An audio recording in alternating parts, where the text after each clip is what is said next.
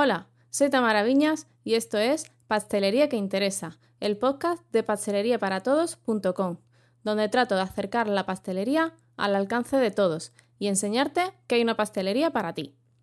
En el episodio de hoy te traigo la segunda parte de la entrevista a Jordi Bordas, en la que nos hablará de su método B-Concept. Antes de nada, si te perdiste el episodio anterior, te recomiendo que lo escuches antes de darle al play. Continuamos con Jordi.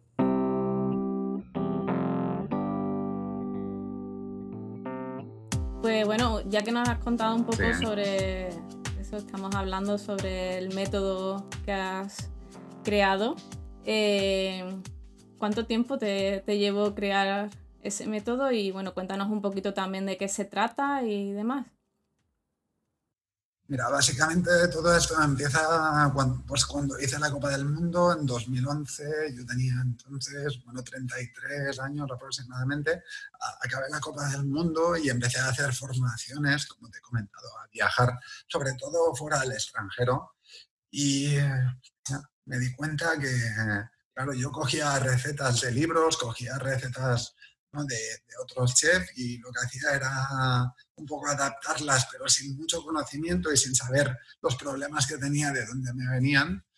Y, esas recetas pues las iba utilizando en las demos, ¿no? Pero me di cuenta que realmente esa no era mi historia, ¿no? Yo estaba utilizando recetas de otras personas para, ¿no? para hacer ¿no? lo que yo quería hacer, pero que realmente eso no, lo había, no me había salido de mi interior, ¿no? Entonces, fue el hecho de este, ¿no? de encontrarme explicando la historia de, otras personas, el hecho de no estar contento y feliz con el producto que yo hacía, porque yo con 25, 26 años empecé a, o sea, paré de, tomar productos lácteos por una decisión, bueno, básicamente porque no me sentaban bien, ¿no?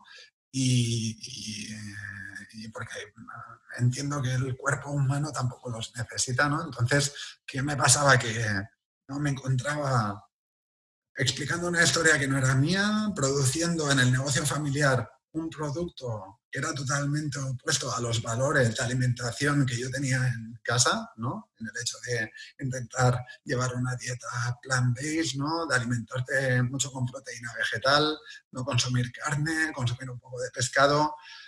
¿Vale? Y, todo esto se juntó, ¿no? Para intentar llevar los productos a hacerlos mucho más saludables, ¿no? Dentro de la pastelería, lo que yo hacía, pero al mismo tiempo tenía una necesidad que era el saber el por qué hacía lo que hacía, ¿no? Si yo hacía una crema de limón, ¿por qué lo hacía con esos ingredientes y de esa manera con ese proceso, ¿no?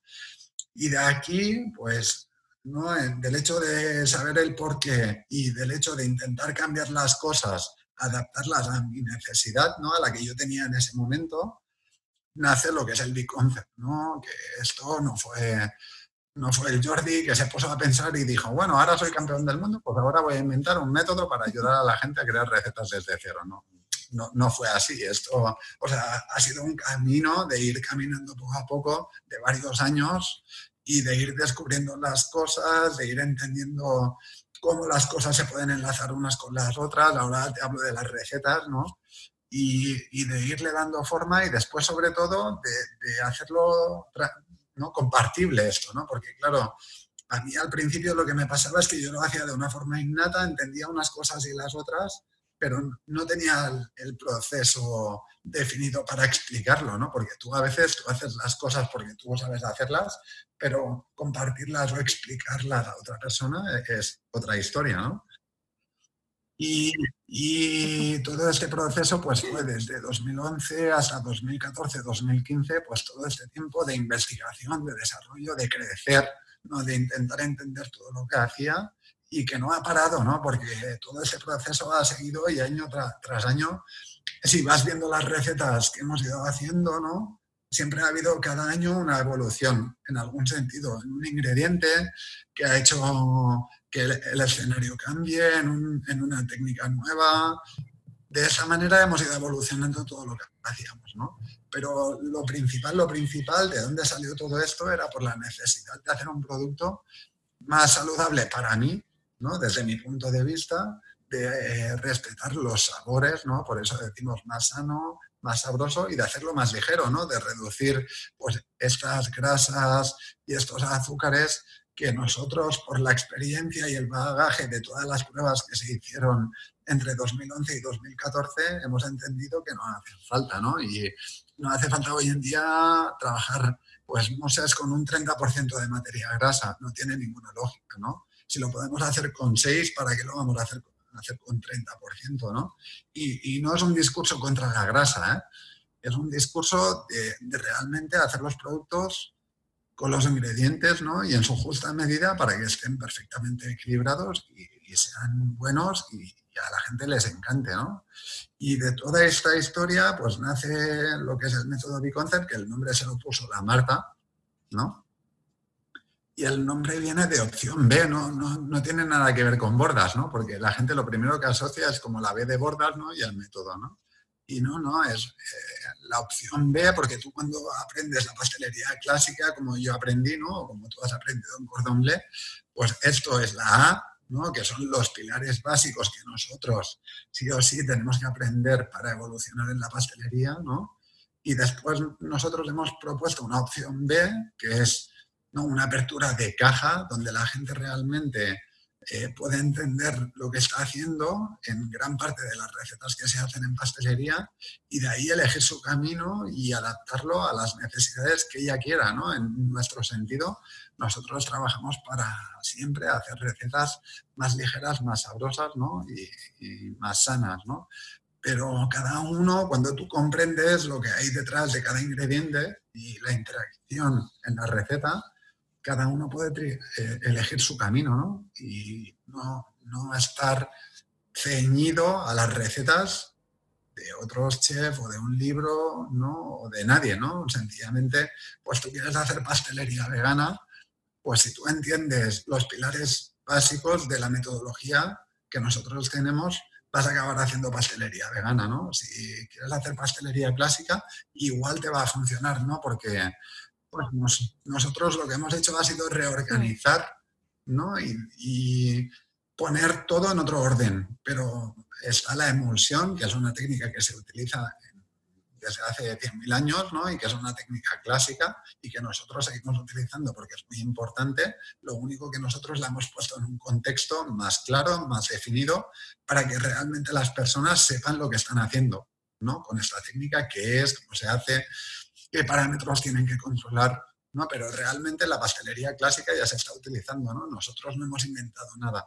Digamos que lo hemos puesto en, en un orden lógico desde nuestro punto de vista para que las personas que hagáis el curso pues aprendáis a, ah, vale, esto es una emulsión, nos da esto, esto y esto, y si no la tenemos, nos pasa esto, esto y esto. Y puede salir mal la emulsión si lo hacemos de esta manera, de esta manera y de esta manera, ¿no? Y, esto básicamente es todo, toda la, evolución del Biconcept, ¿no? Y después, ¿qué ha pasado? Pues evidentemente, como decías tú de buen principio, pues de todo el mundo se aprende, ¿no? Y cada grupo te plantea preguntas diferentes, ¿no? Tú tienes un grupo mezclado en inglés y tienen unas necesidades X Después se viene un grupo que viene de Portugal, tiene unas necesidades X. Después tienes un grupo ¿no? de, gente de España de diferentes regiones y cada uno te plantea preguntas diferentes. Y todo esto vas aprendiendo, porque dices, esta persona tiene esta necesidad, tenemos que buscar algo en esta línea para, dar una solución a esta necesidad, porque si la tiene, puede ser que mucha más gente la tiene, ¿no? Y de ahí ya, ya hemos pasado pues, al hecho de que, bueno, hace aproximadamente tres años, dos, tres años, Adriana, que es la persona que lleva toda la parte de I+.D., empezó a trabajar dentro de la empresa, ha reorganizado toda la parte de I+.D. y ella ha hecho el salto en, la, en lo que es el B-Concept, nos ha hecho hacer el salto en, el, en lo que es el método porque hemos reestructurado aún más la forma de explicar las cosas y le hemos aclarado aún más para que realmente una persona, todo y que el primer día nos odian, ¿no? Nos odiáis el primer día en el curso, para que realmente una persona no absorba el conocimiento de una forma que después le sea mucho más sencillo el, hecho de proyectar recetas ¿no? o adaptar recetas.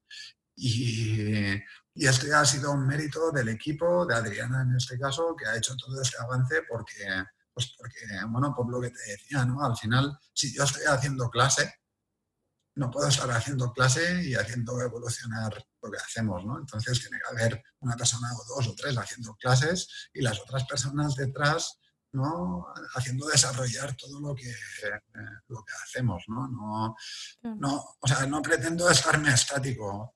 Hoy estoy explicando las cosas de una manera, pero sé que de aquí cinco años habremos hecho una evolución natural, ¿no? Porque la inquietud y el preguntarte el por qué cada día de todo lo que haces hace que haya esta evolución natural, ¿no?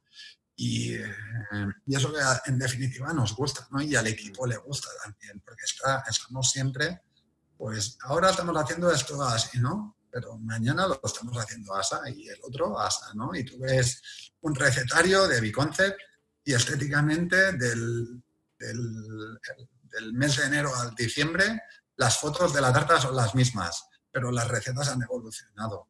¿no? Las recetas de los productos han evolucionado. ¿Por qué? Porque nosotros diariamente hacemos descubrimientos, ¿no? O hacemos mejoras y todo esto se va implantando día, tras día, ¿no? En, el recetario. Eso quiere decir que tú hubieses venido la semana pasada y tu recetario hubiese sido diferente al de hace un año y diferente al de, de aquí un año en adelante, ¿no? Pero es por el tipo de organización que hemos, ¿no? que tenemos y por la forma de trabajar que nosotros tenemos, ¿no? Y en cambio a nivel estético no lo tocamos tanto porque, pues para nosotros es un tema secundario, porque nuestro objetivo es aprender, o sea, enseñar a las personas lo de dentro, no la parte estética, ¿no? Entonces estamos muy obsesionados con lo de dentro y la parte estética hacemos lo que nos gusta, de la forma que nos gusta, pero sin cambiar mucho de producto, ¿no? En el sentido de que, no sé, tenemos la tarta que hicimos con Dinara el Ferro, que esa tarta la hicimos hace dos años ya creo, y aún está en, el, en el, curso, ¿no? Y, y, hay muchos grupos que nos dicen, pero no podéis hacer algo nuevo, es que esta tarta tiene mucha historia detrás y mucha técnica que es que tenéis que conocerla y al final la tarta es un vehículo para explicar, ¿no? Porque lo que menos me preocupa a mí son los acabados del último día y la estética del buffet. Yo necesito una tarta con lácteos para explicar los lácteos. Necesito una tarta con chocolate negro para explicar el escenario del chocolate negro. Necesito una tarta con frutos secos para explicar cuando vayáis a proyectar una receta con frutos secos, cuál es el escenario delante de los frutos secos. Necesito una tarta con fruta por lo mismo, necesito una tarta vegana por lo mismo, ¿no? Y al final los productos del buffet son la forma de llegar, de llevar toda la información desde nosotros hacia, hacia todas las personas que vienen a hacer el curso, ¿no? y la parte estética pues la tenemos resuelta, chula, ¿no? Como a nosotros nos gusta, pero no es lo prioritario. Lo prioritario es toda la parte de dentro y que realmente haya una transmisión, ¿no? limpia e interesante del conocimiento que nosotros tenemos a todo el resto de personas que, que, que venís a hacer la formación con todo el, método que, nos has contado, que, has inventado, ¿no? Y que bueno, que habéis mm. hecho un proceso de, varios años, eh, yo aún sigo sin, entender, ¿no? Eh, ¿Cómo puedes, o sea, para hacer una algo, o sea, para quitar el azúcar, ¿no? Para sustituir el, el tanto por ciento de azúcar que lleva, ¿Cómo se te ocurre utilizar, por ejemplo, una fibra para, para eso? me parece que me he dejado la segunda parte de la pregunta que me has preguntado. O sea, ¿cómo, ¿cómo, funciona el método?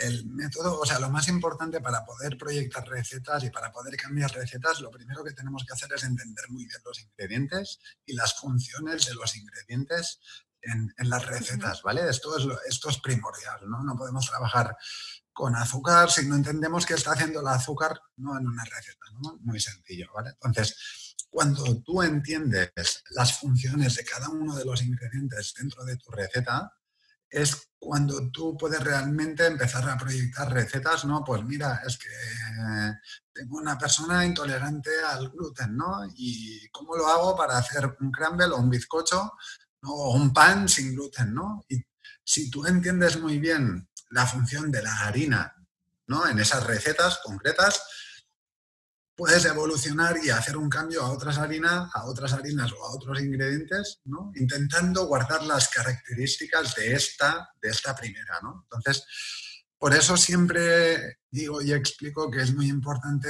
el conocimiento de los ingredientes, ¿no? Pero no desde el punto de vista de esto es un azúcar, mantequilla, ¿no? Eh, huevos, harina, azúcar, ¿no? X, ¿no? No desde ese punto de vista, sino desde el punto de vista de lo que son las proteínas, desde lo que son las fibras, desde lo que son los carbohidratos, desde lo que son las grasas y cómo interactúan entre ellos, ¿no? Los minerales, que también son importantes, ¿no?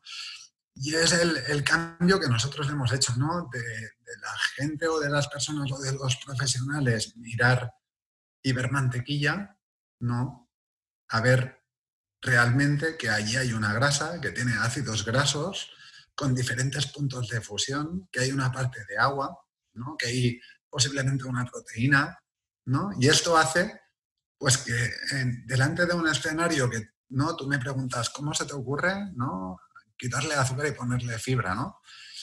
Pues eso viene del hecho de entender que tú necesitas un extracto seco mínimo en las recetas para que las recetas se sostengan, ¿no? Porque la metodología, que es una cosa que no hemos dicho y que no, hemos comentado, o sea, está centrada en hacer, o sea, en proyectar recetas como muses, cremosos, compotas, ganaches, recetas que tienen mucha, mucha cantidad de agua, ¿vale?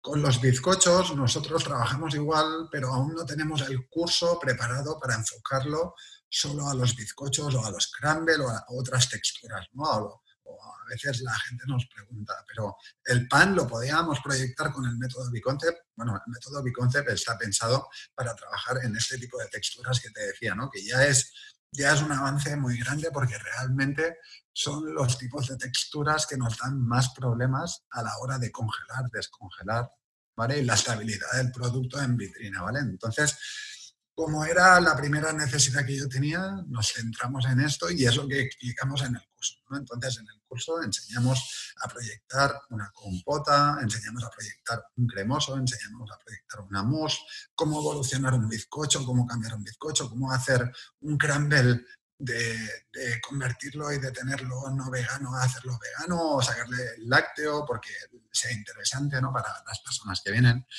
Pero todo esto se puede hacer en cuanto tú tienes un pleno control de los ingredientes, ¿no? Entonces, lo que te comentaba antes, pues claro, yo tenía problemas con las muses, ¿no? Cuando las congelaba o las compotas, ¿no? Porque si te fijas, seguramente en cordon bleu, si habéis hecho tartas y habéis hecho alguna compota, seguramente a, lo mejor habéis puesto un bizcocho debajo, no lo sé, ¿eh? Habéis puesto un bizcocho, una compota, porque es la solución fácil, ¿no? Tenemos un problema en una compota, ¿no? Que es porque la fruta tiene mucha agua, no tiene mucho extracto seco y este agua en la congelación se desestabiliza.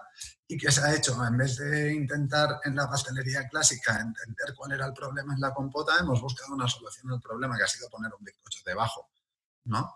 Y, y, y, mi conexión fue, no, no, vamos a solucionar cuál es el problema en la compota y después, si el bizcocho nos interesa, ya lo pondremos o no, ¿no? Y, después de muchas pruebas y durante este periplo de dos o tres, cuatro años del principio, fue cuando directamente me di cuenta que había una relación entre el extracto seco y la capacidad de absorción de agua que tiene el extracto seco con la estabilidad de las recetas, ¿no? Y las técnicas también. Y de ahí viene el hecho de, claro, en una mousse podemos sacar el azúcar, sí, sí, pero el azúcar es extracto seco. Eso quiere decir que si le sacamos el azúcar vamos a subir en agua dentro de la receta, ¿no? O en otros ingredientes que a lo mejor no son interesantes. Entonces tenemos que poner un ingrediente que nos, que nos enlace aquí, que no sea dulce y que además sea saludable. ¿No? Para que no mate a la gente poco a poco, porque el azúcar lo que hace es matarle a la gente poco a poco.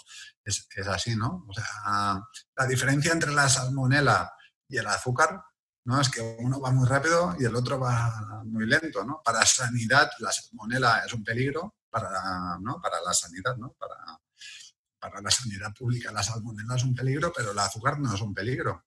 Y, hace esto, ¿no? Es, estoy exagerando un poco, ¿eh? Pero para que veas por dónde está, ¿no? Entonces, la fibra ¿no? En este caso, las inulinas que nosotros utilizamos pues son súper interesantes a nivel de salud para las personas. La fibra en general es muy importante y nosotros tenemos la gran suerte de vivir en un país donde se consumen muchos vegetales, pero no es así. La cultura que nosotros tenemos en el Mediterráneo no es así en todo el mundo, ¿no? Y en, y en países como Estados Unidos o países nórdicos, tienen muchos problemas en la alimentación porque realmente no tienen tanto acceso a la verdura o no entienden que es necesario para ellos y lo importante que es la fibra, ¿no?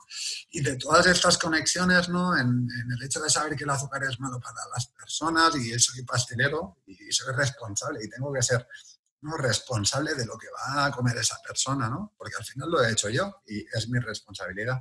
Del hecho de descubrir ingredientes que son mucho más saludables que otros, pues un día haces la conexión y dices, hombre, si el azúcar no es tan bueno y la fibra es tan interesante para el cuerpo y para nosotros, porque además la fibra ha venido a cubrirnos muchísimas necesidades ¿no? en la pastelería, pues ¿por qué no la vamos a utilizar? ¿no? Y de ahí vino el hecho de, de empezar a utilizar la fibra para reducir grasa y para reducir azúcares en la pastelería y añadiendo un, ingrediente que es bueno para las personas y que es necesario para las personas, ¿no? Y de ahí viene esta evolución, ¿no? Y esto ha hecho un cambio brutal, ¿no? O sea, hemos hecho una evolución con las recetas en todos los sentidos nosotros, ¿eh? te hablo del curso y de todo lo que está relacionado con el curso y de las recetas que se hacen en nuestro entorno, que es alucinante, ¿no? Yo cada jueves pruebo el buffet ¿no? Intento probarlo todo porque es que me encanta además la pastelería, ¿no? Y lo pruebo y pienso, joder, pero ¿cómo puede ser que lleguemos a hacer estas cosas, ¿no? O sea, piensas que no hay una tarta que es el chocococo, que es de chocolate y no, lleva ni un gramo de lácteo, es sin gluten, pero tú te la comes y es golosa, es buenísima, eh, tiene un sabor definido, eh, te sienta súper bien, no te sientes ¿no? con dolor de barriga cuando te la has acabado de comer y te, zampas un buffet de, seis, ¿no? de seis trozos y tú te sientes bien al final. Y, todo esto me alucina, ¿no? Y, no porque lo haya hecho yo, ¿eh? porque lo hemos hecho entre todos, ¿no? Pero porque piensas, joder, qué, evolución que hemos hecho en, lo que estamos haciendo, ¿no? Y qué alucinante es el, después de mucho trabajo, mucho esfuerzo, muchas horas, mucho intentar entender y mucho de todo, pues tener un resultado tan satisfactorio y poderlo compartir con tantas personas y encima poder cada jueves ¿no? Eh, disfrutarlo comiendo, comiendo esa pastelería así, ¿no?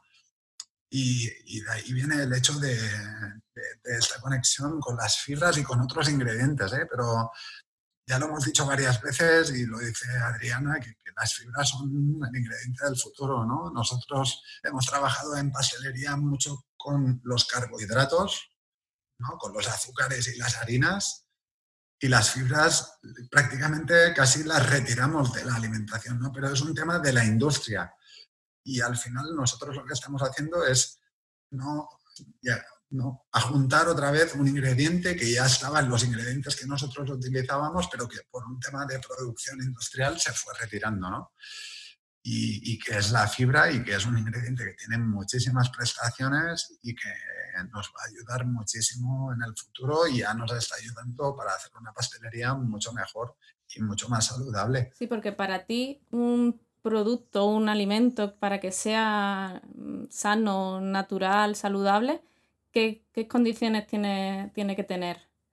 La pregunta es muy buena porque yo me la hago a mí mismo, ¿sabes? O sea, no, o sea, yo, yo cuando no me hacéis entrevistas y tal, pienso, bueno, este día te lo van a preguntar, ¿no? ¿Qué es para ti saludable, no? Y claro, claro, depende de cada persona, esto puede ser una respuesta diferente, ¿no? Para una persona de América, saludable a lo mejor es una hamburguesa, ¿no? Para mí no lo es eso saludable, ¿no? Yo pienso que, mira, la definición de saludable para mí es, ¿no? Consumir un producto que tiene los nutrientes necesarios para que tu cuerpo funcione perfectamente, ¿vale? Y para, que, para nutrir el cuerpo. Y es una cosa que no es sencilla, ¿no? O sea, tú te vas a un supermercado a comprar y hay muchos, muy pocos productos que cumplan esto, desde mi punto de vista. Yo en un supermercado no entro para nada, entro solo para comprar pues el papel del váter tan importante para el COVID-19, ¿no? Que las primeras semanas era una locura y yo me encontré así en casa y, iba a ir a los supermercados y pensaba que las personas se han vuelto locas y lo que hay que comprar son garbanzos, no, no, no papel de váter, ¿no? Pero en un supermercado hay productos contados que cumplen estas reglas para mí, ¿no? Entonces, para mí la pastelería que nosotros hacemos, lo que intentamos hacer, tiene que seguir esta línea, ¿no? Tiene que ser una pastelería lo menos invasiva posible y lo más nutritiva posible. Todo y que a veces es complicado, ¿no? Porque es el equilibrio entre la productividad, ¿no? Porque para ciertas personas que venís a los cursos, pues son personas que tienen un negocio y que tienen que producir, ¿no? y hay que cubrir X necesidades con ellos, ¿no? A otras personas que pueden venir que solo les interesa la parte saludable porque ellos quieren hacer pastelería para su hijo que tiene alergia a la fructosa y que han venido sencillamente al curso para entender cómo pueden hacerlo para sustituir ese ingrediente dentro de la pastelería, ¿no? Entonces, es, esto, ¿no? El, hecho de, de intentar hacer pues productos más ¿no? cuidados a la gente y, más desde el aspecto saludable, viene para mí desde esta definición, ¿no? de, que realmente cubran este, este hecho de, de, nutrir a las personas y no de todo lo contrario. ¿no? La, diferencia, la diferencia entre consumir un producto no refinado como el azúcar blanco a consumir un producto como la harina integral o un azúcar integral, es que un azúcar integral o una harina integral te, va a aportar muchos más nutrientes que el azúcar blanco no tiene. ¿no? Hay una, un experimento, ¿no? un descubrimiento que hemos hecho con Adriana, que es que el azúcar blanco es no tan perjudicial para el cuerpo que ni las bacterias lo quieren, ¿no? Porque una mermelada lleva un 50% de azúcar porque realmente donde esté el azúcar, las bacterias no se van a poner porque no hay ningún alimento en sí, ¿no? Y si tú haces, por ejemplo, una ganache de bombón con ingredientes y azúcares refinados, puedes hacer una ganache que dure seis meses si quieres, ¿no? El José María Rivelo explicaba el otro día en el Sweet Home Talks. Pero ¿por qué nadie hace una ganache con azúcar de coco o un azúcar integral porque como tiene nutrientes, la evolución bacteriológica es enorme y no se pueden utilizar estos ingredientes para hacer ganas. ¿no? Pues imagínate ese ejemplo dentro nuestro. Cuando nosotros consumimos azúcar refinado o consumimos una azúcar integral o una harina integral, es un cambio enorme, ¿no? Y desgraciadamente, pues se consume mucha harina y mucho azúcar refinado que no se tendría que consumir en las dietas de las personas, ¿no? Y es por un tema de desconocimiento, porque nadie nos enseña a comer, ¿no? Y, y, aparte que estamos en las manos de la industria, ¿no? Y la industria con los anuncios, la televisión, el YouTube, eh, el Instagram y todo, pues hace que, que, comamos un poco lo que a ellos les interesa, ¿no? Pero cuando realmente intentas salir de ese camino e intentar saber lo que es una dieta nutritiva, ¿no? y que, realmente le hace falta al cuerpo para sentirse bien ¿no? y, funcionar bien, huyes de todos estos productos. ¿no? Nosotros en casa, bueno, en mi día a día yo consumo productos, pero ¿no? si hago magdalenas, pues las hago con harina integral y azúcar integral. Si hago un bizcocho, pues lo hago todo, intento utilizar productos ecológicos, harinas integrales, porque sé que es mucho más nutritivo que el hecho de coger azúcar blanco, harina blanca y hacer unas magdalenas de las que nos hemos comido nosotros muchísimas veces, ¿no? Pero por desconocimiento, porque no sabíamos todo esto, ¿no? Y en lo que hacemos en el curso, pues intentamos lo mismo, exactamente igual, pero a veces técnicamente por un tema de productividad hay cosas que a lo mejor no llegamos, ¿no? Pero como mínimo, cuando tú tienes conciencia de intentar trabajar mucho más saludable, pues reduces, ¿no? Reduces grasa, reduces azúcares, intentas introducir harinas integrales dentro de las recetas y todo esto, poco o mucho, hace un cambio en ese producto y hace que poco a poco, pues las, las personas que vienen y hacen el curso evolucionen sus recetas ¿no? a recetas más saludables, poco o mucho, pero más saludables, ¿no? Por estos pequeños cambios. y porque demostramos que realmente son, son viables y son factibles, ¿no?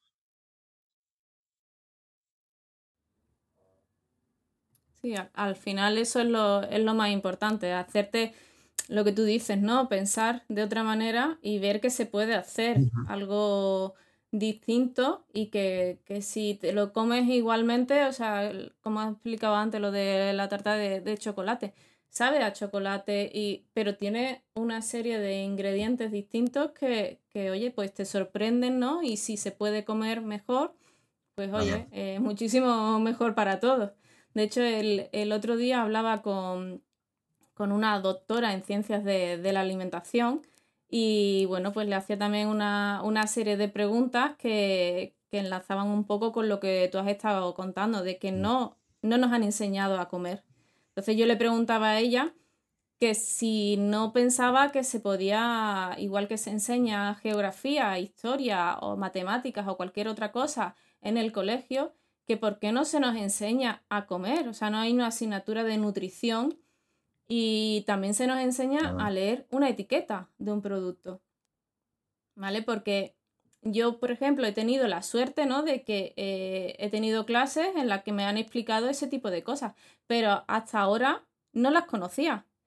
Y me he tirado muchísimos años pues comiendo ciertas cosas que, que no debería. A ver, que como yo digo, no, los caprichos o las cosas nos, gustan a todos, pero también dame la opción de conocerlo.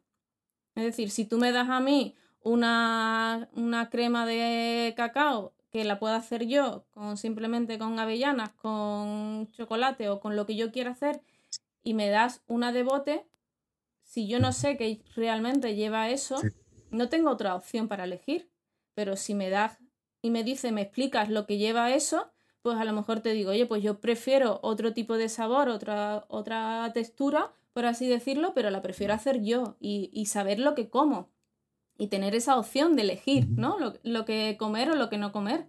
Entonces creo que, eso, que es que es básico el que nos enseñen a, comer. Es así. Yo ahora, y lo que comemos. Si tuviese que montar una pastelería, ¿no? un negocio de pastelería, pienso que montaría, eh, o sea, en la vitrina pondría unos semáforos en los productos, ¿no? Y este producto se puede consumir una vez a la semana. Este producto se podría consumir una vez al día. Este producto se puede consumir cuando queráis, ¿no? Según la composición de cada uno de los productos, ¿no? Para ser honesto con el cliente y que el cliente esté informado de lo que puede consumir diariamente y de lo que no puede consumir diariamente, ¿no? Y, eh, y es ¿no? la forma de establecer una relación honesta con el cliente, ¿no? Porque si no, desde mi punto de vista, nos falta, nos falta esta honestidad de, saber que realmente hay ingredientes que utilizamos que son agresivos para las personas, no, a corto plazo, pero sí a largo plazo, ¿no? Como el azúcar blanco o las harinas refinadas, que a largo plazo, pues, eh, acaban ¿no? reproduciendo enfermedades que, o alergias o que no son interesantes, ¿no? Y mucho menos para las personas. Eh, en, la escuela y demás, como también elaboráis eh, cosas, evidentemente, eh, a la hora de buscar un proveedor y, comprar a ese proveedor ciertos, ciertos ingredientes que necesitas, ¿en qué te basas? tú haces una búsqueda de algo en concreto mm, para, saber que ese producto va a ser el que tú necesitas. O sea, ¿esto cómo funciona? Nosotros cuando, por ejemplo, te voy a explicar un, o sea, un, un, ingrediente en concreto, ¿vale?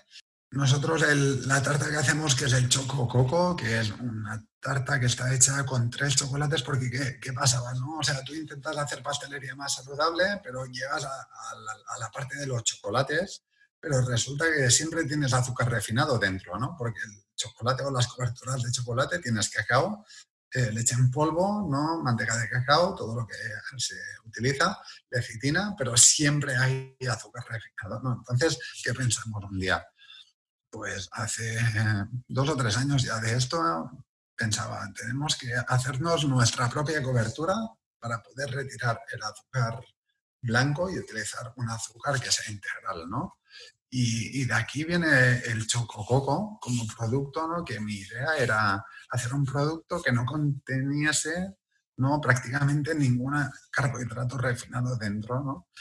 Y, y, entonces lo que hicimos fue desarrollar las coberturas, pero pensando y teniendo muy claras las necesidades que nosotros teníamos, que era el hecho de hacer un producto que fuese totalmente nutritivo ¿no? y sin azúcar refinado, y de ahí empezamos a seleccionar la materia prima. ¿Y cómo la seleccionamos? Bueno, con el tema del cacao, nosotros trabajamos con una empresa que se llama Felklin, que es suiza, y esta empresa, pues, o sea, todo el cacao que transforma o gran parte del cacao que transforma es fair trade. ¿Eso qué quiere decir?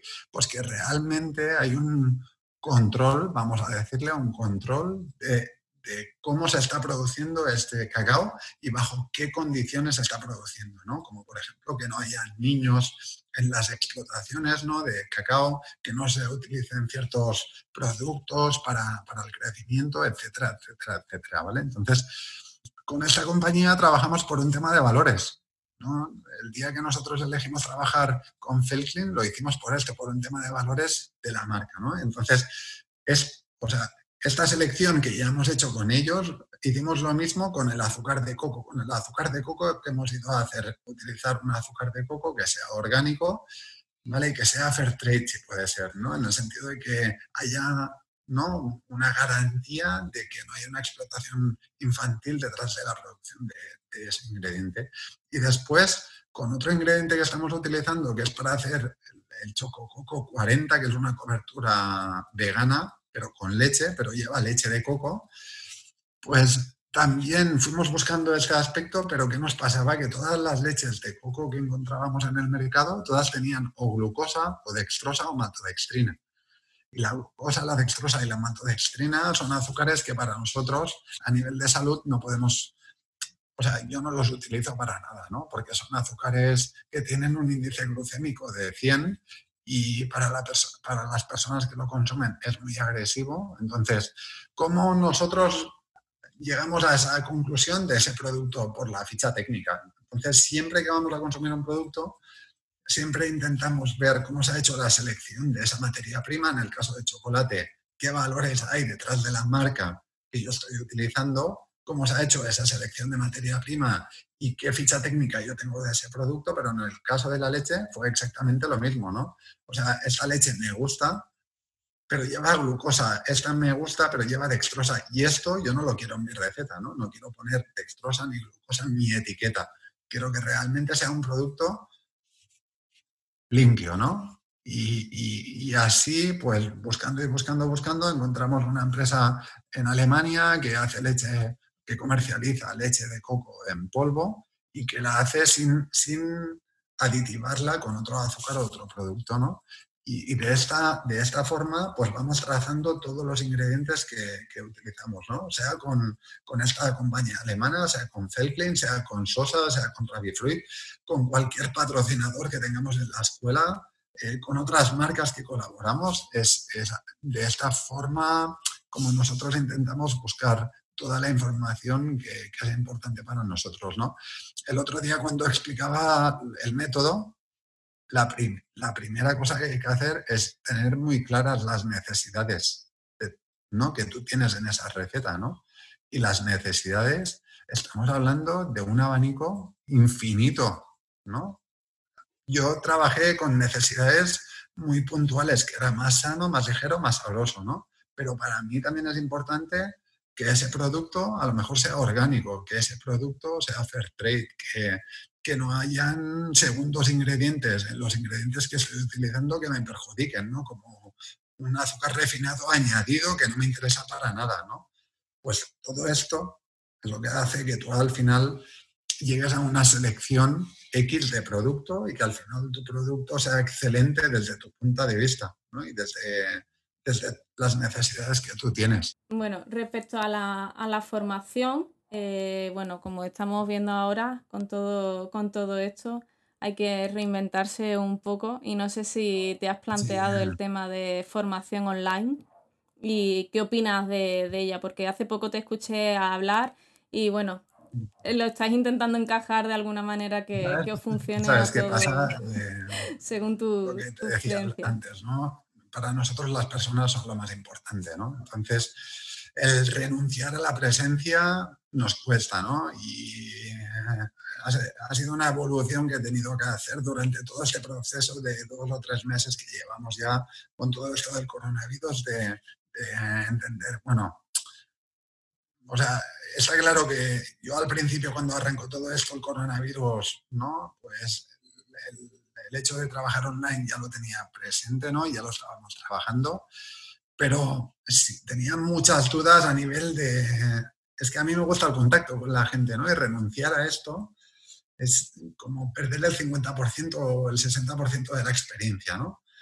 Y bueno, pues por todo ese proceso ¿no? que hemos ido pasando este, estos, estas semanas con todo lo del COVID, pues te acabas dando cuenta de que, bueno, pues que ese escenario está aquí, ha venido, y va a tardar en irse y puede ser que vuelva, ¿no? Y al final tú tienes que garantizar la supervivencia de tu empresa y de tu equipo, ¿no? Y, y cuando tú tienes una gran demanda, como en nuestro caso, de que tenemos muchísima demanda de hacer el curso y a, a día de hoy no podemos satisfacer a nadie porque estamos con la puerta cerrada, al final pues acabas bajando del burro, como se dice en mi casa, y dices, bueno, pues vamos a hacer un formato online, pero donde haya la presencia también, ¿no? O sea, no la presencia, el contacto con vosotros, ¿no? Ni que sea a través de un teléfono, pero que esté el contacto con las personas. Y, y vamos a empezar a trabajar para intentar lanzarlo lo antes posible, pero no quiere decir que este curso va a sustituir el otro, ¿no? O sea, yo pienso que lo tenemos por decidir, ¿eh? lo tenemos que trabajar con Marta y con el equipo, pero que habrá la, la las dos ofertas, habrá la oferta presencial y la oferta online, y las personas que elijan online, online, y las personas que elijan presencial, presencial, porque para mí es muy importante el hecho de la presencia, ¿no? el hecho de tener un grupo cada semana, pues te justifica tu existencia y lo que tú estás haciendo ¿no? cada día en tu trabajo, y, esto es muy importante, y no quiero decir que el hecho de hacerlo online no, no, tengas el mismo sentimiento, ¿no? pero la parte de lo que te comentaba de la parte de la presencia, ¿no? Y, que pienso que los pasteleros también, y más con lo que nosotros explicamos, es muy importante la experiencia in situ y esto trasladarlo online. No, sé que voy a volver loco a todo el equipo técnico porque voy a querer una cosa muy bien hecha donde realmente en la pantalla se proyecte lo mismo que si tú estuvieses allí delante mío, ¿no? Y, ya me encargaré que sea así porque esto para mí es muy importante, ¿no?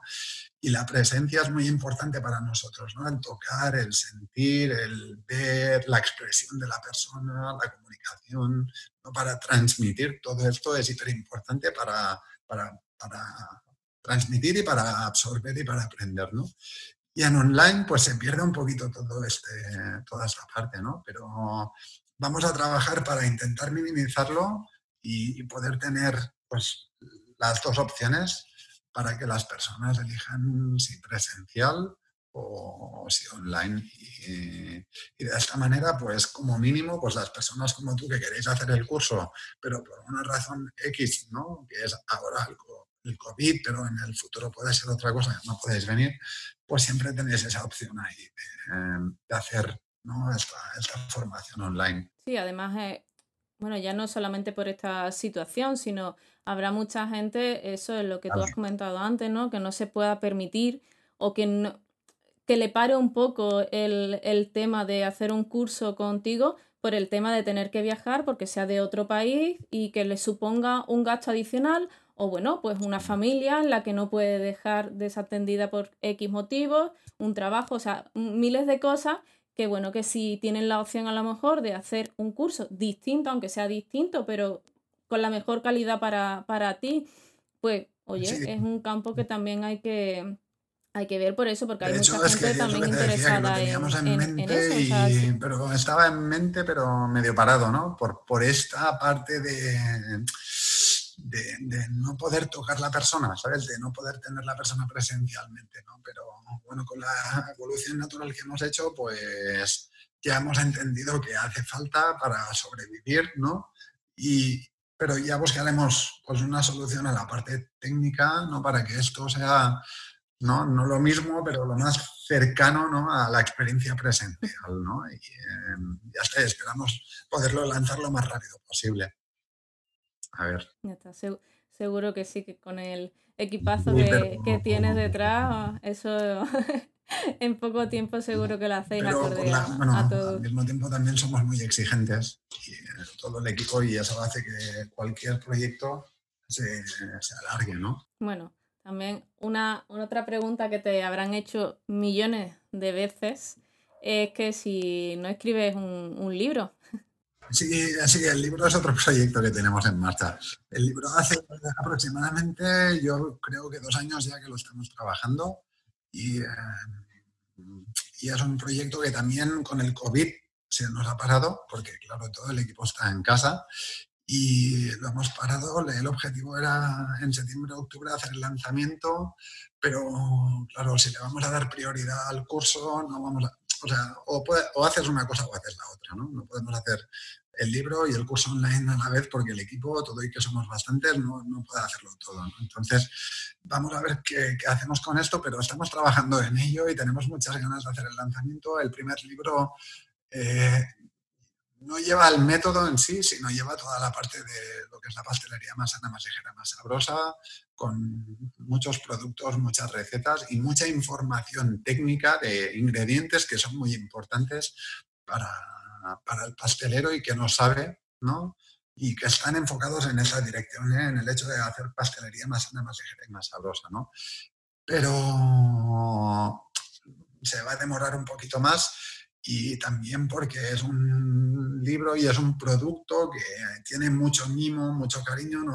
Nuestro objetivo no era hacer un producto ni un libro de, con dos meses y publicarlo ya, sino era realmente hacer un trabajo ¿no? de, búsqueda de información y plasmarlo todo en el orden que nosotros entendemos que tiene que ser para que realmente ayude a las personas a evolucionar. ¿no? Y para esto pues necesitas tiempo, necesitas personas haciendo desarrollo y, ¿no? y buscando la información ideal para poner en el libro y de la forma en concreto que nosotros entendemos que el pastelero entiende, ¿no? Por eso llevamos dos años y yo pienso que tardaremos aún pues como cuatro, cinco seis meses más en acabarlo y en hacer el lanzamiento. Y este será nuestro primer libro, pues de tres como mínimo que tenemos en mente, pues que será toda la evolución, ¿no? Pero tampoco te puedo explicar mucho más porque mira, si hace tres meses tenía previsto viajar a 10 países del mundo y hacer no sé cuántos cursos, eh, pues todo ha caído, ¿no? Así que tenemos previsto este libro y lo vamos a lanzar y después veremos con los otros, las otras ideas que están, que todos son proyectos que están en el aire, que necesitan tiempo, recursos, dinero para hacerse realidad y ya los, los haremos en el futuro si es que realmente pues vemos que que son opciones que encajan en, las personas y que pueden ayudar realmente a, todo el mundo, ¿no? Pregunta así ya un poco más tirando a, lo personal, ¿no? No sé si, si, bueno, si cuando llegas a casa, después de estar dando clases todo el día, pues bueno, pues decides que el fin de semana pues haces dulces en casa o Mm, ¿Verdad? No, luego en casa no. Un poquito, pero no, te metes tanto en la cocina. Con el confinamiento, muchísimo más. O sea, ¿qué pasa? Que realmente cuando tú das, o sea, cuando tú tienes un grupo de 10, 12 personas cada semana, ¿no? Y estás cuatro días con ellos, eh, tú te desgastas muchísimo, ¿no? En transmitir, ¿eh? Porque evidentemente si tú quieres llegar a las personas tienes que hacer un gran esfuerzo, ¿no? para, para, transmitir toda esta información ¿no? que está en nuestra cabeza y la tenemos que llevar al otro lado, ¿no? que es la persona que ha, venido a, hacer el curso. ¿no? Entonces, si te digo la verdad, después de cada curso acabo bastante agotado. ¿no? Y es el jueves, el viernes y el... O sea, el jueves, que es el último día que acabamos, ya la gente ya me ve que voy a medio gas. ¿No? O sea, que estoy ahí, que lo voy dando, pero que voy a medio gas porque realmente llevo tres días, el lunes y el martes y el miércoles, que son muy intensos, donde no callamos en ocho horas, ¿sabes? Y bla, bla, bla, bla, bla, bla, bla, bla, bla, y esto porque hay 50.000 preguntas, ¿no? Y si lo haces en inglés, que no es tu lengua, pues aún te, te cansas muchísimo más. Y cuando llega el viernes es como, ¿no? Eh, parón, parón, temas de oficina, que no son pocos, ¿no? Porque porque en la oficina pues hay ¿no? todo el equipo que va trabajando y hay preguntas, hay temas por resolver eh, ¿no? y todo esto. Y después llega el sábado y el domingo y el sábado y el domingo es como dejarme respirar y dejarme estar tranquilo, por favor, que necesito retomar toda la energía para empezar el lunes otra vez. ¿no? Y así ha sido durante mucho tiempo. ¿No? y ya estaba viendo que, que, no podía, o sea, no puedo sostener esto durante mucho tiempo, ¿no? Porque no puedo, no puedo hacer 30, 30 clases cada año, es una locura. Una locura. Y todo este cambio que hemos llegado con, el, con lo del COVID-19, pues ha servido un poco para plantar los cimientos para reorganizarnos y que yo pues tenga más tiempo, de, ¿no? más espacio, un poco más de espacio entre los grupos para, para una cosa tan sencilla como para poder nutrirme, para poder aportar, ¿no? Porque es verdad que, claro, para la gente cada, cada semana es un grupo nuevo, ¿no? Y para todos ellos es completamente ¿no? inédito, ¿no? Ahora menos porque la verdad es que hemos compartido muchísimas cosas el curso que antes no lo explicábamos porque no teníamos tiempo, ¿no? Ahora hemos compartido muchísimo a través del Sweet Talks, de Instagram, hemos explicado muchísimo y, cosas que realmente, ¿no? Que la gente aprendía en el curso, pues ahora ya medio las saben por todo, ¿no? Pero, claro, para, para, todos los grupos que van pasando es nuevo para ellos, pero para mí es un desgaste y es cada semana explicar lo mismo, que yo lo hago con toda la ilusión del mundo, ¿eh? pero al final necesitas evolucionar, ¿no? Entonces, para evolucionar necesitas tiempo para absorber información. Y este tiempo, pues ha pasado, han habido dos años que prácticamente no lo he tenido, ¿no? Y ahora lo tengo más, ¿no? Y espero organizarlo de una manera de, poder tiempo para proyectar muchísimo, pero también para absorber, ¿no? De, de, hecho, el Sweet Home Talks me sirvió para entender lo que hace muchísima gente del sector, que no tenía ni idea, ¿no? O sea, cuando montamos el 1 y el 2, es que con el día a día tú no tienes tiempo de mirar lo que hacen los demás, ¿no? Te pones en Instagram cinco minutos, que a mí tampoco es que me guste mucho, pues por esto, porque soy una persona de presencia y no de las redes, ¿no? Y te pones a mirar y sí, ves fotos, pero no hay realmente la persona ahí detrás, ¿no? Y, el hecho de hacer los dos congresos me ha servido de entre que tener el tiempo y que al final estaba en la organización y tenía que estar ¿no? Presente por la organización me ha ayudado a entender ¿no? pues lo que hace muchísima gente que ha pasado por los dos congresos que yo no tenía ni idea de su día a día cuál era, ¿no? Y que es súper interesante, pues por esto que te comentaba, ¿no? Que al final todo esto te nutre el alma y que tú no puedes proyectar si, si al mismo tiempo no estás rellenando, ¿no? Tu, depósito. Y... Sí, sí, que al final mucha gente se piensa que que bueno, siendo pastelero, pues conoces todo, o sea, sabes hacer de todo y, y es una equivocación porque realmente, o sea, no, puedes. Yo sé mucho de, lo que sé, pero no sé, el otro día, mira, estaba aquí en casa y hice unas magdalenas, porque a mi mujer le encantan las magdalenas y eh, hice unas magdalenas que eran para llorar, ¿sabes? Y, y esto me pasa a mí, ¿no?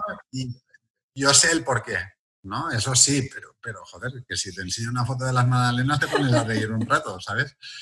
Y, y, estos errores yo los tengo, ¿no? Porque al final las magdalenas, pues no las hago cada día. Cuando las hacía cada día en casa y tenía la receta, ¿no? Parametrizada perfecta y lo hacía diariamente, pues me salían perfectas, ¿no? Pero me cambian el escenario, me ponen una receta que yo no hago cada día, pues como las otras personas. Tengo que hacerlo una, dos y tres veces para, para ajustarlo todo, para saber ¿no? por dónde van, ¿no? cómo hacerlo para, para que te salga bien, ¿no? Pero yo soy especialista en lo que soy especialista y sé explicar lo que sé explicar, pero en la pastelería lo que comentabas tú es que es un, un campo tan amplio. O sea, mi hermana siempre me decía, o me, dice que, eh, para ser especialista en algo tienes que haber hecho 10.000 horas.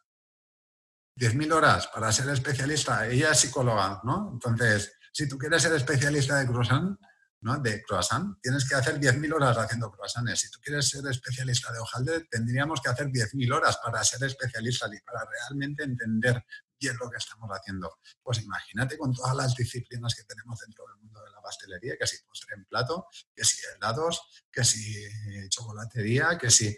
Bueno, todo, todos son oficios, ¿no? Por sí, ¿no? Pero, pero todos están en el entorno de la gastronomía dulce, vamos a decir. Pues claro, si tienes que ser especialista, ¿no? Yo he hecho 10.000 horas en Biconcept, estas las tengo hechas y lo puedo demostrar, ¿no? Pero haciendo cruzanes o magdalenas, te aseguro que no las tengo. Que, lo hacemos, claro, nos ponemos y con toda la información que tú tienes o que tengo yo o que tiene cualquier persona, pues tarde o temprano lo acabaremos haciendo. Pero cada uno es especialista en lo que es especialista, ¿no? Y no puedes saber de todo puedes saber un poquito, pero no, ser especialista realmente en todo porque es muy, muy, muy complicado. Sí, luego la, a lo mejor la, pregunta, ¿no? Cuando haces una, receta, que a lo mejor a mí me, pasa alguna vez, ¿no?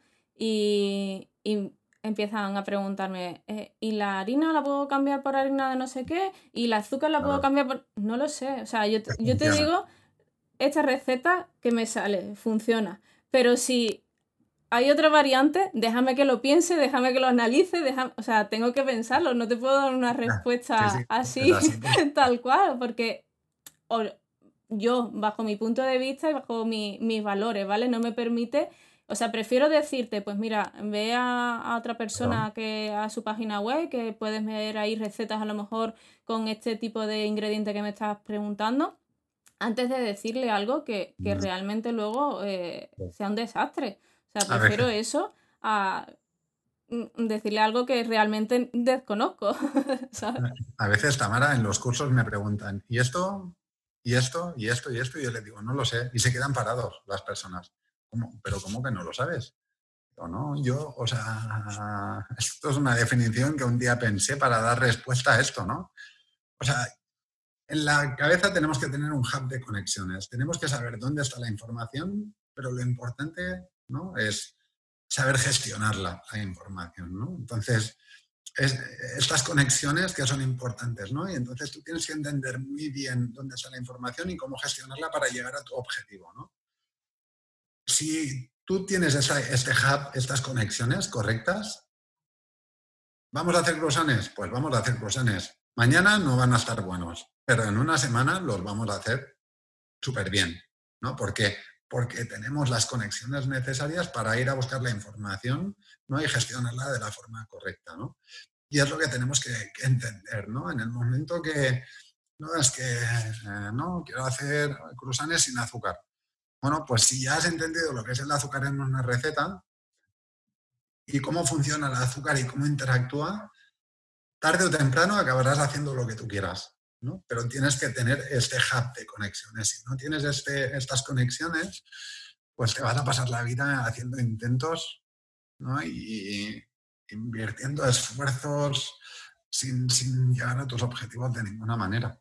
Y es porque sencillamente te faltan las, conexiones necesarias para saber dónde tienes que ir a buscar la información y cómo gestionarla para obtener tus, ¿no? tus objetivos y cubrir tus necesidades. Pues sí, e, es básico el conocer el, eso, el, producto y con lo, que, con lo que se trabaja para saber cómo em, ese producto reacciona.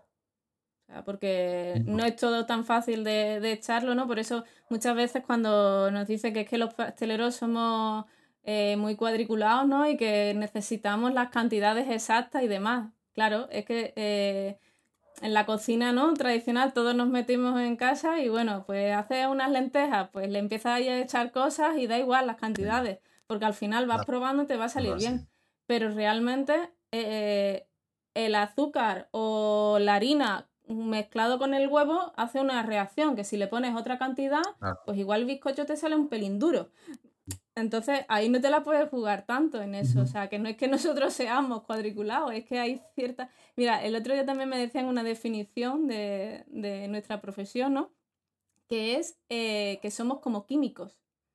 ¿Sabes? Que, que les sorprendía, a esa persona le sorprendía y, y, pensaba que eso, que éramos como, como químicos, porque al final se trata de ajustar una serie de cantidades y te sale una cosa muy buena, ¿no? Pero claro, si te pasas con unas cantidades... Y hay otra cosa que para nosotros es muy importante, que es el reproducir, ¿no? Si tú no tienes una receta, una receta parametrizada, tú no puedes reproducir esto siempre igual, ¿no?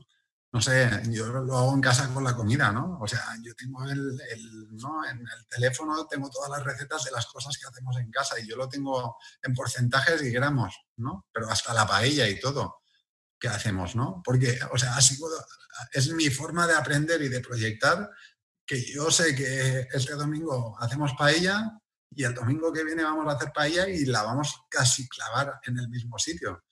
Si tú trabajas a ojo, como se trabaja en, muchísimo en la cocina, pues no puedes parametrizarlo tanto y no puedes tener tanto control, ¿no? Y ahí ya, ya viene mucho la experiencia y el know-how de la persona que esté cocinando, ¿no?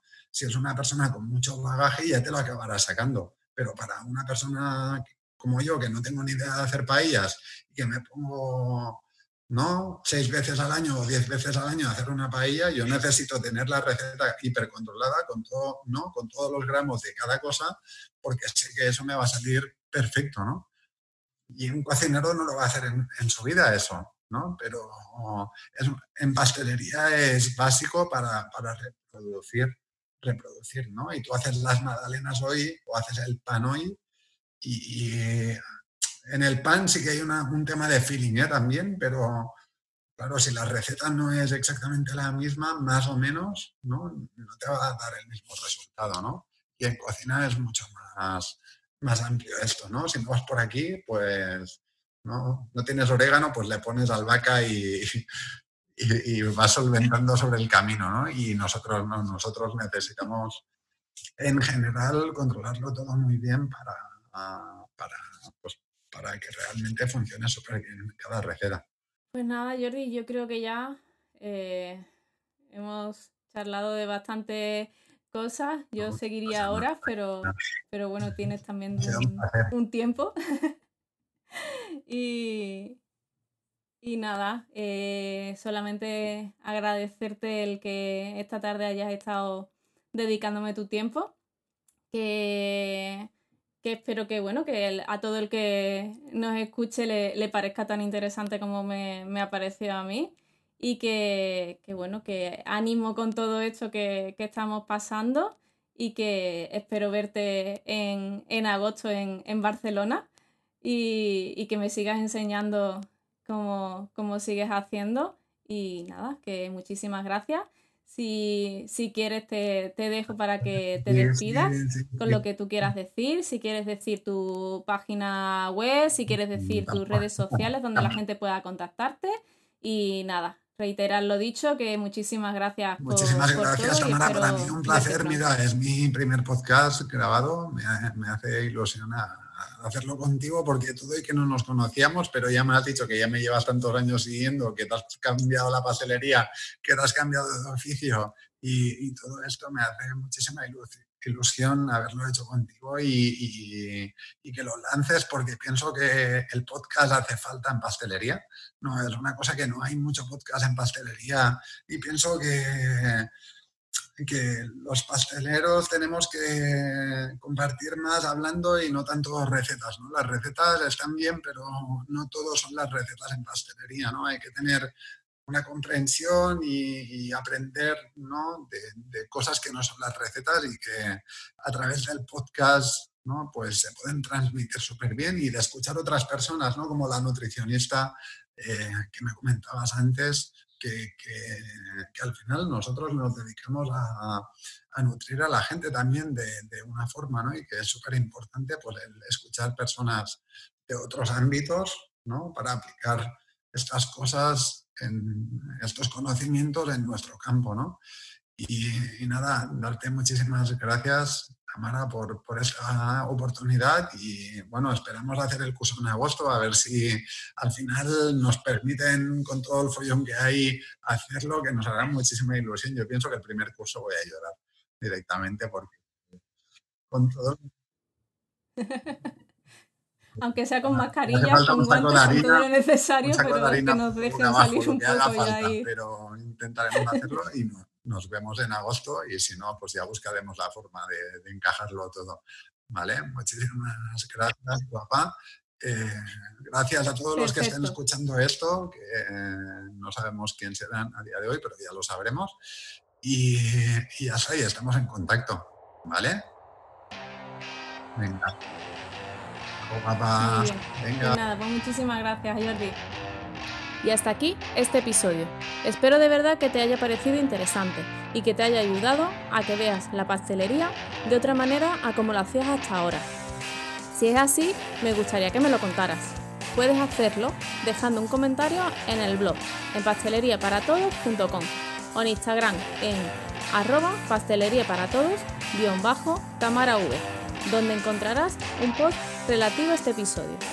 Suscríbete también a la lista de correo en la web y así no te perderás nada. De nuevo, muchas gracias a Jordi y gracias por tu tiempo. Nos oímos en el próximo. Chao.